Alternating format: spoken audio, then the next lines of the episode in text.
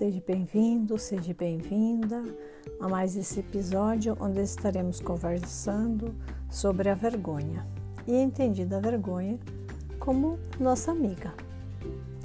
Você provavelmente, junto com a grande maioria das pessoas, vive, viveu e com certeza viverá situações em que se sentiu envergonhado e vou dizer, a vergonha é um sentimento que a grande maioria das pessoas tem e trazem consigo desde muito tempo. Normalmente, a vergonha é adquirida na infância, a partir de situações em que nos sentimos ridicularizados ou fomos alvo de brincadeiras, de gozações, de chacotes por parte dos nossos coleguinhas, das, das pessoas que estão próximos de nós e algumas vezes até dos nossos próprios pais ou familiares. E isso é, vai deixando marcas na nossa psique. Mas o pior de tudo é quando o estado de vergonha ele pode chegar em um nível que ele nos paralisa, que ele nos inibe a qualquer movimento da nossa parte.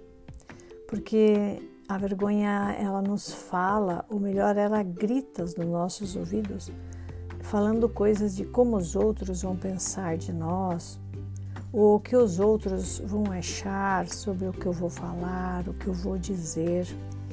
Também eu posso imaginar o que o outro vai falar sobre a minha aparência, sobre o jeito de eu me vestir, ou sobre a minha própria forma de ser.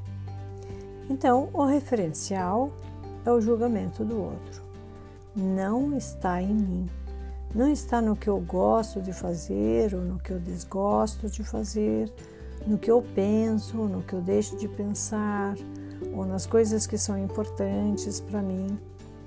E isso, à medida que eu vou dando espaço para essas vozes, que eu vou dando espaço para que isso se torne um pano de fundo no, no, no nosso dia a dia, ela vai é, cada vez mais nos paralisar ou nos tornar paralisantes.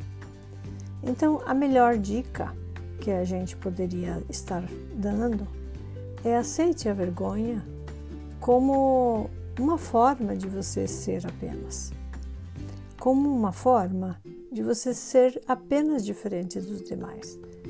É, aceite a vergonha como uma verdadeira amiga como algo que vem para te preparar psicologicamente para determinadas situações de onde você vai enfrentar.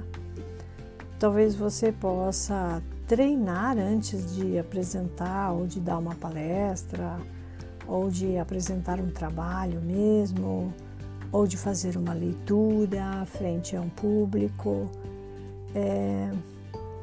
Então ela pode nos fazer refletir sobre o que achou e pensou e me ajuda então a assumir melhor a condição de ser, sem ser melhor ou pior que o outro, apenas diferente. Porque na verdade, na verdade, cada um é único no mundo. Ninguém é como eu. Deus nos fez e jogou fora a forma.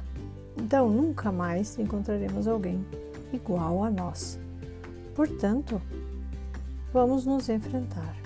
E ser diferente nos vai nos possibilitar um estado de liberdade e de bem-estar, e não de vergonha, e não de julgamentos.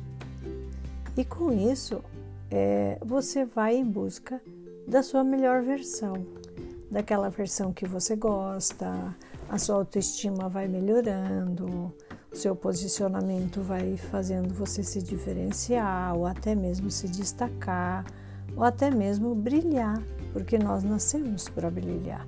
Nós nascemos, não nascemos para ser envergonhados e acabrunhados e relegados por nós mesmos. Vamos nos olhar de uma forma diferente? Que tal aceitar a vergonha?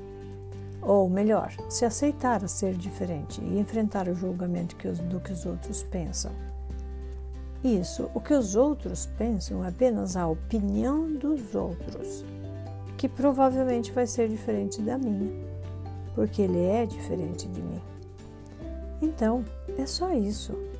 Olhar para si mesmo se diferenciar do outro, enfrentar o julgamento do outro como opinião do outro e olhar para nossa vergonha como nossa verdadeira amiga. Por hoje é tudo. Te vejo no próximo episódio. Se gostou, compartilhe. Paz e bem no seu coração.